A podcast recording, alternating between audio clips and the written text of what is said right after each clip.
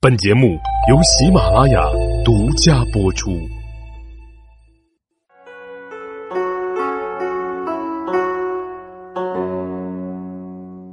大家好，欢迎大家收听幼罗说历史。咱们这集呢，就来一起来看一看《资治通鉴》中所记载的关于孔融的另外一面。说这孔融啊，常常是高谈阔论，淫逸官府。虽然说这谈吐是优雅，可使人玩味传颂，却是没有什么具体可供实施的言论。用咱们现在的话来说呢，就是虽然是满篇辞藻，却是落不了地。这时间一长呢，大家就发现孔融想法很多，但是都很难行得通啊，都是一些大的论调，而且漏洞很多。因此，久而久之，人们便不再依附于他了。而孔融任用的官员呢，也多是一些标新立异、好耍小聪明的轻浮之人。当时，孔融尊奉大儒郑玄，以子孙之礼对待他，还把郑玄所居住的乡改名为郑公乡。对其他有名望的清郡之士，左承祖、刘义训等，也全都只当作是宾客陪奉在座而已，并不与他们讨论国家政事。到了建安元年（公元196年），恰好是遇上了袁绍的长子青州刺史袁谭，为了扩张自己的势力呢，率兵前往北海郡攻打孔融。双方的战斗时间啊，拉得很长。是从春天一直打到了夏天，而打到最后呢，孔融的部下仅剩下数百名战士了。北海郡都几乎快被袁谭攻陷了，当时是乱箭四飞。然而就在这样危急的时刻，孔融却还是靠在案几上读书，谈笑自若。直到他所在的都昌城在夜里被攻破，孔融才连夜逃往太行山以东。而他的妻子儿女则被袁谭俘虏。孔融出逃之后，曹操听闻了这个消息，因与孔融是老友，就征召他到朝廷担任将作大将。这袁谭最初刚到青州的时候，他拥有的势力不过黄河以西的疆界。他先是向北攻击了公孙瓒委任的青州刺史田楷。此时呢，又向东攻破了北海郡太守孔融，一时之间啊，威望十分的突出。然而后来因为信了一些奸佞小人，纵欲肆志，骄奢淫逸，声望便衰落了。而担任了将作大将的孔融呢，这个时候也已经四十岁了。他还有个忘年交，名叫祢衡，字正平，平原郡班县人。那个时候呢。恰二十岁，祢衡年少时就很有文采和辩才，但是他的性格刚直高傲，喜欢指摘时事，轻视别人。孔融却是深爱他的才华，因此还上书向献帝推荐了祢衡，还多次的向曹操称赞他。曹操听到孔融对他的推荐和赞赏，也就想要见见这祢衡，但是祢衡一向是看不起、厌恶曹操的。就自称有狂病，不肯前往，曹操也就只能作罢了。他听闻祢衡擅长击鼓，就任命他为鼓使。有一次，曹操大宴宾客，检阅鼓使们的鼓曲。各位鼓使在演奏的时候呢，都穿上了鼓使的专门服装。然而，轮到祢衡上场的时候，却没有按照要求着装。祢衡当时穿着自己的衣服，径直来到曹操面前，停下。曹操的下级官吏就斥喝他说：“你这古使为何不换衣服，就胆敢轻率进谏呢？”祢衡淡定的答了一声“好”，然后就在现场脱掉了身上的衣服，赤裸着身体，慢慢的取过古使专门的衣服穿上，随后才前往击鼓。他演奏了一首渔阳鼓曲，鼓曲声音节奏悲壮，听得在场的人无不感慨。一曲毕，祢衡是直接离开，脸上不见一点惭愧之色。曹操不由笑着道：“唉，我本是想羞辱祢衡的，没想这祢衡反而是羞辱了我呀！事后，孔融责备祢衡，顺便说了曹操对他的诚意，祢衡就答应去给曹操赔罪。孔融再次拜见曹操，表明祢衡请求亲自来谢罪。曹操听了之后大喜，命令守门之人，只要祢衡前来，就立刻通报，而且一直等待祢衡，等到很晚。而这祢衡呢，不仅是姗姗来迟，还穿着着普通的单衣，缠着普通的头巾，手里面拿着一根三尺长的大杖。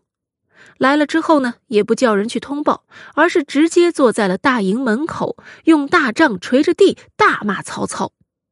曹操听说后大怒，对孔融说道：“祢衡这个小子，我要是杀他，就像杀死一只鸟雀老鼠罢了。”但这个人还一向是有虚名的，杀了他，远近的人会说我没有容人之量。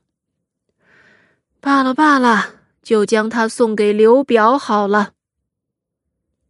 随后，曹操便派人将祢衡送走了。刘表开始的时候啊，对祢衡也是非常的有礼周到的，把他当做是座上宾，而祢衡呢？倒是赞美了刘表的所作所为，却又爱讥讽刘表的左右亲信。于是刘表的亲信就趁势诬陷祢衡，对刘表说道：“祢衡称颂将军仁义爱人，可以与周文王相比，但是又认为将军临事不能决断，以后失败必定是由于这个原因。”这个话呢？其实是真的指出了刘表的缺点，不过却不是祢衡说的。而刘表听了这个话之后是大怒，他清楚江夏郡的太守黄祖性情暴躁，于是就把祢衡送到了江夏。皇祖起初对祢衡也是很优待的，但是后来祢衡是当众辱骂皇祖，暴躁的皇祖便将他给杀死了。好了，说到这儿，在这一年里，围绕着孔融所发生的故事啊，我们呢也就讲完了。咱们继续按着时间线往下看。时间呢来到了建安二年（公元一九七年）的正月，曹操率军南征，欲讨伐张绣。当他的部队到达并驻扎在玉水之时，张绣率众投降。然而，曹操却纳了张绣的族叔张继的遗孀邹夫人为姬妾，这就使张绣感到非常的恼恨了。曹操听说了张绣对此不满，他便私下送金银给张绣的部下胡车儿，企图联合胡车儿秘密的杀掉张绣。结果，这个计划走漏了风声，张绣率军偷袭曹操，而曹操并没有准备呀，于是战败。此战当中，曹操的长子曹昂、侄子曹安民被杀，猛将典韦也战死了。